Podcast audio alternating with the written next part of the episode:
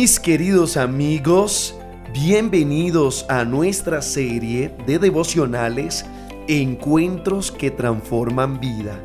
El estanque de Bethesda un nuevo comienzo y una nueva oportunidad. Libro de San Juan capítulo 5 verso 1 al 9 registra. Después de estas cosas, había una fiesta de los judíos y subió Jesús a Jerusalén. Y hay en Jerusalén, cerca de la puerta de las ovejas, un estanque llamado en hebreo Betesda, que significa estanque de la gracia o de la misericordia, el cual tiene cinco pórticos.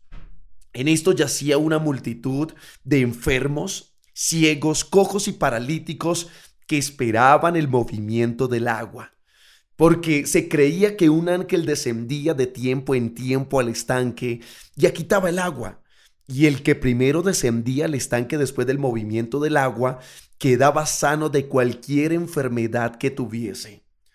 Y había allí un hombre que desde hacía 38 años que estaba enfermo. Cuando Jesús lo vio allí acostado y supo que llevaba ya mucho tiempo así, le dijo, ¿quieres ser sano? No tengo quien me meta en el estanque porque cuando se agita el agua y entre tanto que yo voy, otro desciende antes que yo. Y Jesús le dijo, levántate, toma tu lecho y anda.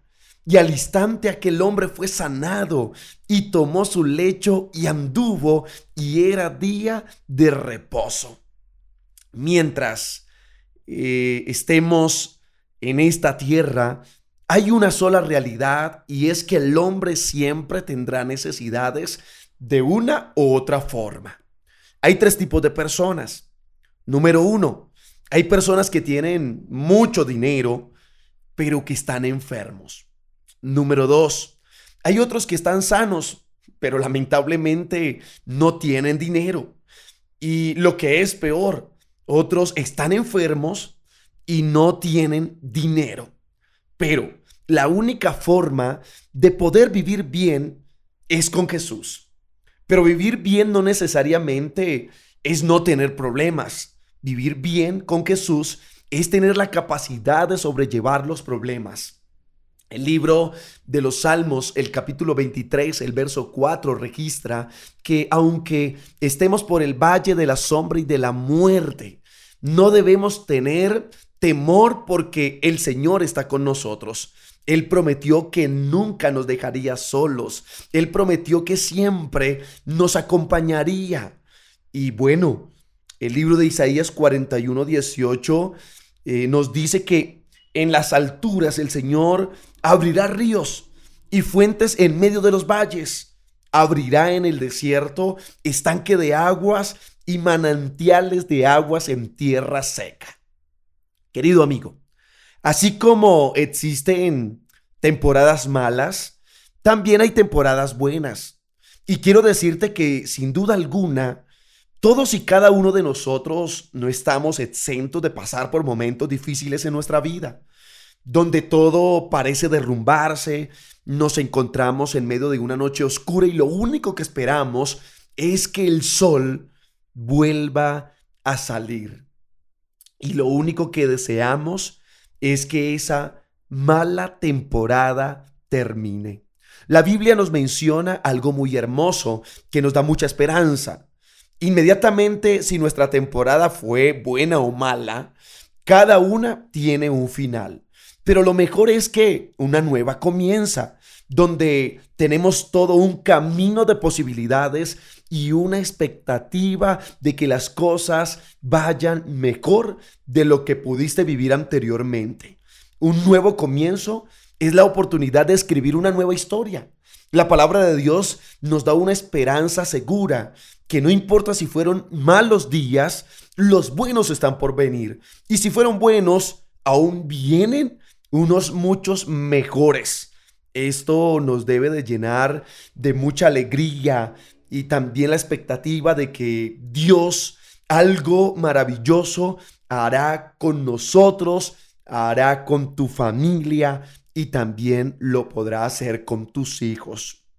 Quiero decirte que esta esperanza no depende de tu alrededor, de las circunstancias que se viven o incluso de ti mismo. Dios es el que ha dado la promesa. Y en la Biblia encontramos más de 3.600 promesas y nos podemos aferrar a ellas. Él es el que nos ha dado la palabra y ella siempre tiene un cumplimiento. Nuestro trabajo no es cuestionar a Dios. Nuestro trabajo es creer en lo que está escrito en su maravillosa palabra. Debes tener esa seguridad que Dios no falla a sus promesas y debes apropiarte de cada una de, de ellas. Yo sé que debemos prepararnos también para recibirlas y ten la seguridad que van a llegar y van a llegar en el momento oportuno, porque Dios no llega antes, Dios no llega después, Dios siempre llega cuando nosotros más lo necesitamos. Debes tener esa seguridad que Dios no falla sus promesas y debes apropiarte, recuérdalo muy bien. Deja tu pasado atrás, porque lo que está por venir no se compara a lo que Dios está por hacer y está comenzando a hacer hoy por ti y también por mí. Dios siempre marca un antes y un después en el corazón de cada uno de los que le recibe. Así que su intervención en tu vida, escúchalo muy bien, marcará un antes y también el Señor marcará un después. No lo dice en el libro de Segunda de Corintios 5:17, de modo que si alguno está en Cristo, nueva criatura es. Las cosas viejas pasaron, todo será hecho nuevo. Pero bueno, Bethesda significa eh, la casa de la misericordia. La gente con enfermedad tenía la esperanza que en ese lugar recibiría sanidad, solo que tenía que esperar. Y qué difícil es esperar para el ser humano. Es más, esa es una situación que produce tensión, angustia, ansiedad. Y los enfermos tenían que estar pendientes a que se moviera el agua. Y en el momento en el que esto sucediera, tenían que luchar por ganarle a los demás, empujar y tirar. Muchos murieron intentando esperar ese milagro. El estanque era un lugar deprimente. Además de la exhibición de horrores de las personas que estaban allí, era una galería de enfermos, personas que tenían desesperanza. Estaba, estaba dibujada en el rostro de todos aquellos que como el paralítico de la historia sabían que no iban a conseguir el milagro. Tres tipos de personas, ciegos, vemos allí lisiados, cocos y también paralíticos. Pero conocer el problema y estar convencido que no tiene solución es la situación más desesperante y terrible para el ser humano. El paralítico hacía casi cuatro décadas que estaba así. Pero cuando Cristo entra en escena, surge una esperanza real de sanidad y de salvación. El problema es que ellos no reconocen que Jesús es la solución. Y los siglos pasaron, pero la dificultad continúa siendo la misma. Cristo entra en escena y nosotros no lo reconocemos como la solución. Jesús es la solución a todas nuestras dificultades.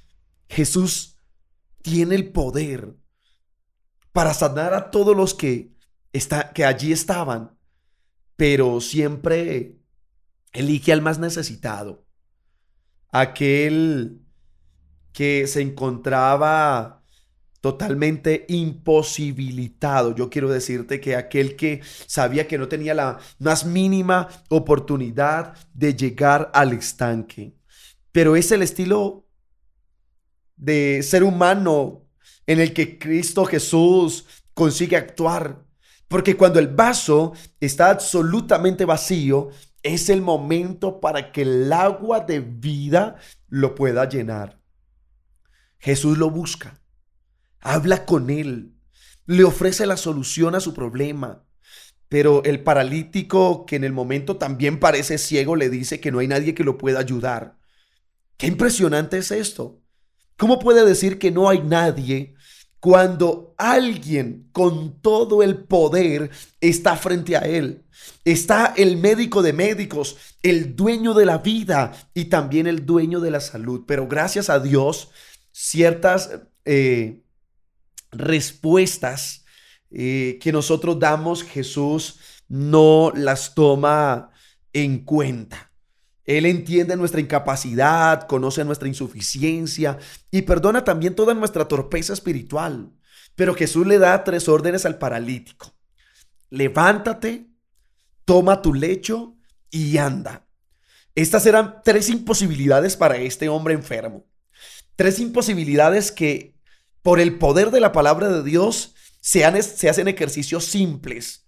Lo que hasta hacía unos minutos era utópico, irrealizable y absurdo, después del encuentro con Jesús es algo fácil y sencillo.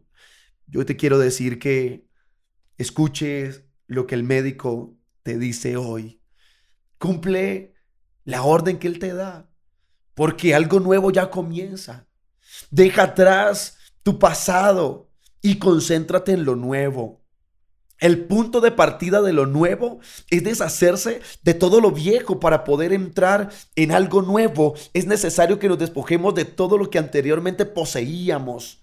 Esto incluye nuestra manera de pensar, nuestras dificultades, eh, nuestras actitudes, nuestros hábitos.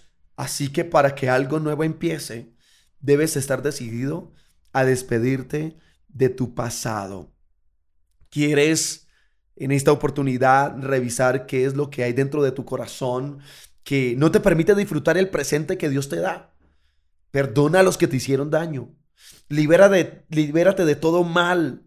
Eh, apártate de quienes de alguna u otra manera buscan que tú sufras y acércate a Cristo Jesús.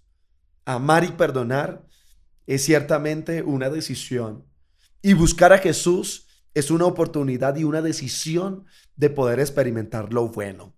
Así que disfruta de todo lo bueno, lo lindo y maravilloso que es nuestro Dios. El Señor te acompañe, el Señor pueda dirigir tu vida y recuerda que no hay nada más extraordinario eh, que poder estar eh, en un encuentro que nos pueda transformar nuestra vida. Dios te bendiga.